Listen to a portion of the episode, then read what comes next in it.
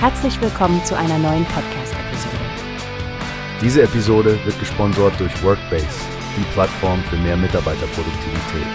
Mehr Informationen finden Sie unter www.workbase.com. Hallo Stefanie, hast du die neuesten Zahlen von SSI Schäfer schon gesehen? Im Geschäftsjahr 2023 gab es trotz herausfordernder Bedingungen eine Umsatzsteigerung auf 1,80 Milliarden Euro. Ja, Frank, das ist wirklich beeindruckend, vor allem wenn man bedenkt, dass das makroökonomische Umfeld alles andere als einfach war. Aber der Bereich Logistics Solutions hat offenbar stark performt, nicht wahr? Genau. Sie haben im größten Geschäftsbereich eine deutliche Umsatzsteigerung und einen verbesserten Auftragseingang verzeichnet. Das zeigt, wie resilient das Unternehmen ist, auch wenn der Markt schwierig ist. Es ist aber nicht zu übersehen, dass der Auftragseingang der Gruppe insgesamt mit rund 4,9 Prozent unter dem Vorjahr lag.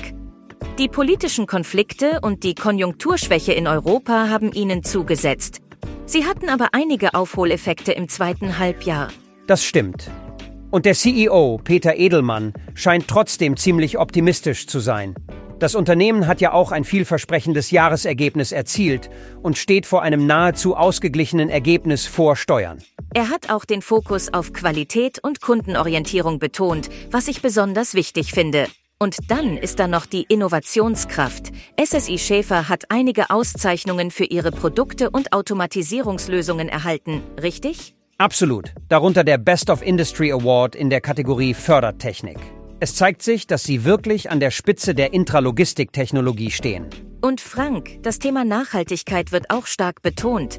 SSI Schäfer hat im Jahr 2023 konsequent an ihrer Nachhaltigkeitsstrategie gearbeitet und zum Beispiel ihre Klimastrategie verabschiedet, um CO2-Emissionen zu reduzieren. Das passt ja perfekt zu den globalen Klimazielen und den Nachhaltigkeitszielen der Vereinten Nationen.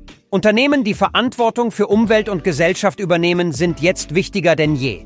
Genau, die Weichen sind gestellt. Mit der Übernahme von DS Automotion haben sie sich ja auch Verstärkung im Bereich der mobilen Robotik geholt. Man darf gespannt sein, was in diesem Jahr auf uns zukommt. Ja, Stefanie, die SSI Schäfer-Gruppe scheint gut aufgestellt zu sein. Es wird interessant sein, ihre Entwicklung weiter zu verfolgen, vor allem wie sie ihr profitables Wachstum im Jahr 2024 und darüber hinaus vorantreiben werden hast du gehört? Es gibt eine Plattform, die wir probieren sollen. Workbase heißt die, hört dir das an? Mehr Produktivität für jeden Mann. Werbung dieser Podcast wird gesponsert von Workbase. Mehr Mitarbeiterproduktivität, hört euch das an. Auf www.workbase.com